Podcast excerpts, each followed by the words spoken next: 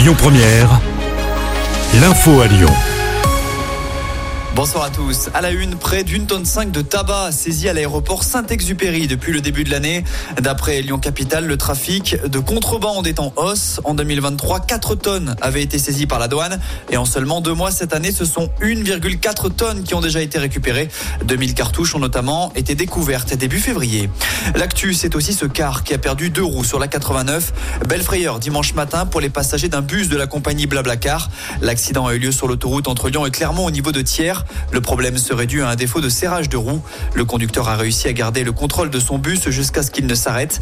L'histoire se termine bien malgré un retard de 3 heures pour les passagers.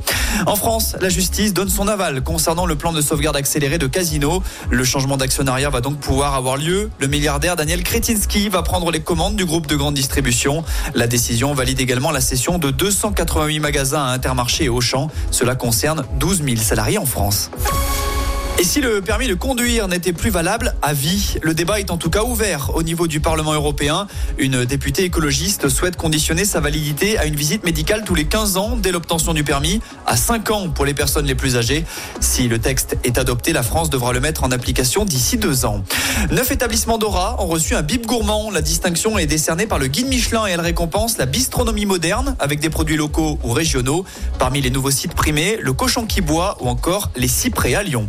Sur la même thématique, vous êtes un restaurateur, les spécialités lyonnaises n'ont pas de secret pour vous, alors tendez bien l'oreille dans le cadre de sa future émission inspirée du programme La meilleure boulangerie de France, mais sous le format restaurant. M6 recherche des candidats. Si vous voulez tenter votre chance, rendez-vous sur le site de la chaîne.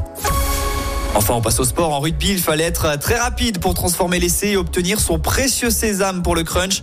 Ouverte à 10h ce matin, la billetterie pour le prochain France-Angleterre qui se jouera au Groupama Stadium mi-mars a été saturée. Avant midi, tous les tickets avaient déjà trouvé preneur.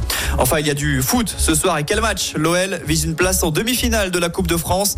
Les Gones reçoivent Strasbourg en quart de la compétition. La rencontre devrait se jouer à guichet fermé. Lyon va tenter d'enchaîner un sixième succès d'affilée. Le coup d'envoi, c'est à 20h. Écoutez votre radio Lyon Première en direct sur l'application Lyon Première, lyonpremière.fr et bien sûr à Lyon sur 90.2 FM et en DAB+. Lyon Première